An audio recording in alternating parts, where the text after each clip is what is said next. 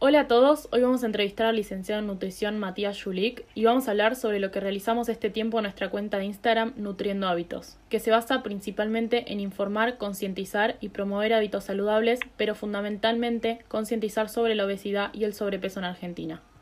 Como pudieron ver en nuestras publicaciones, fuimos dando consejos sobre hábitos saludables, más que nada sobre alimentación, pero hoy nos queremos enfocar en el impacto de hábitos no saludables, especialmente en adolescentes uno de los hábitos no saludables más comunes y frecuentes en Argentina es el consumo de alcohol y bebidas energéticas que las personas, en su mayoría adolescentes, ingieren sin responsabilidad y sin saber en su totalidad el daño que provocan. El alcohol, además de las consecuencias conocidas a nivel de salud, provoca graves problemas a nivel sociofamiliar y asimismo también favorece conductas de riesgo como por ejemplo accidentes de tráfico.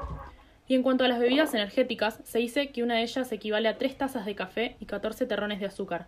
Es consumida sin saber que éstas aumentan el riesgo y daños al organismo.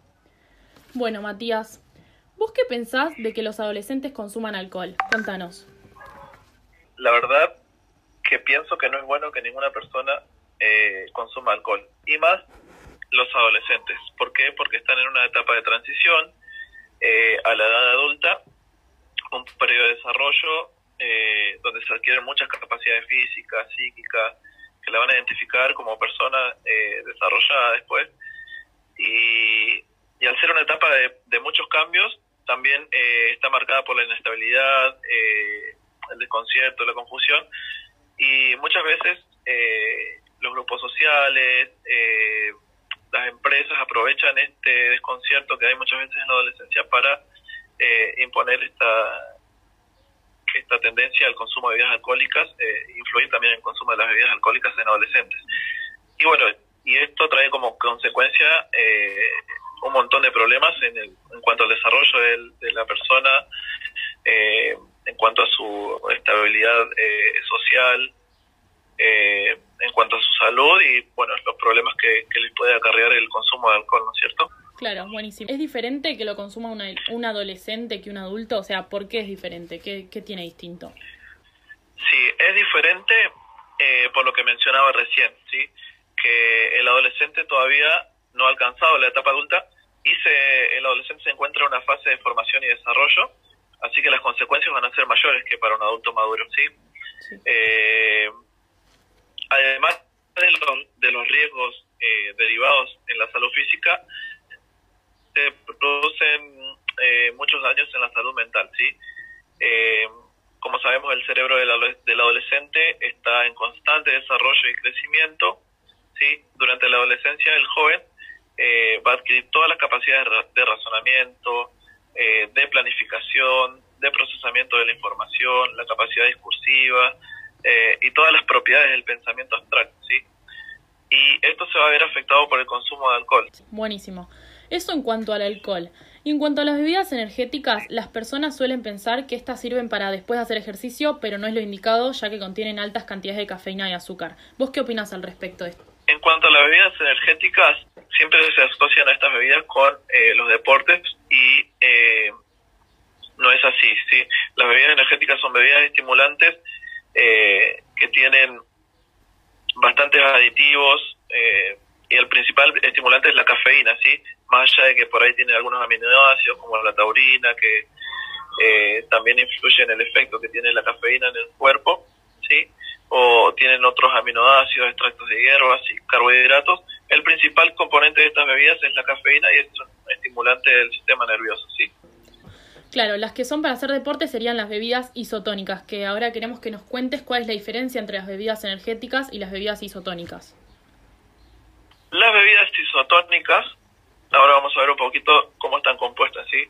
Eh, la fórmula de las bebidas isotónicas está pensada para suplir las necesidades que se relacionan con el ejercicio físico, ¿sí? Eh, y facilita la rehidratación durante y después de la práctica de ejercicios intensos, ¿sí? De igual manera, estas bebidas no son para todas las personas, ¿sí? Si bien son bebidas que nos ayudan a rehidratar, a, recuperar los minerales que perdemos durante el ejercicio, generalmente tienen que ser utilizadas en personas que pierden 2% o más de su peso corporal durante el ejercicio. Y no todos perdemos ese, ese porcentaje de líquido durante el ejercicio. ¿sí? Eh, la bebida hidratante por naturaleza y por excelencia es el agua, ¿sí? No tenemos que tomar otra cosa que no sea agua. Pero en el caso de que hagamos ejercicio físico intenso, que perdamos bastante electrolitos como eh, cloro, sodio, potasio, ¿sí? Eh, sí necesitamos estas bebidas que nos van a reponer el agua y las sales minerales que se pierden por el sudor eh, y por la orina, ¿sí? Eh, en cuanto a las diferencias con las bebidas energéticas, eh, va a ser esta básicamente. Las bebidas isotónicas nos ayudan a reponer lo que perdemos durante el ejercicio o durante eh, mientras hacemos la actividad física o luego que hicimos la actividad física.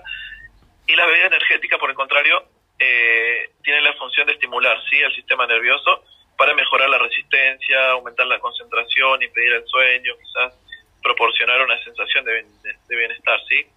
Bueno, ahí nos quedó claro la diferencia. Y vamos con las bebidas energéticas a comparación de las bebidas alcohólicas son vendidas a menores de 18 años y promocionadas sin problema, sabiendo el daño que provocan. ¿Qué cambios crees vos que serían efectivos para disminuir el consumo de bebidas alcohólicas y energéticas, específicamente en menores de edad? Encontré una noticia, un concejal presentó un proyecto para prohibir las ventas a menores de 18 años de edad de este tipo de bebidas y la municipalidad eh, vetó este proyecto por decir que no se puede controlar eh, entre sus argumentos que es difícil la aplicación de esta medida porque son de venta libre en todo el país.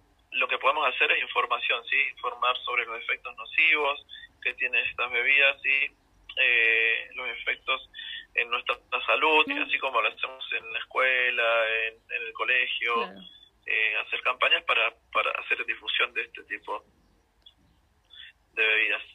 Bueno, gracias Matías y gracias a todos por escuchar.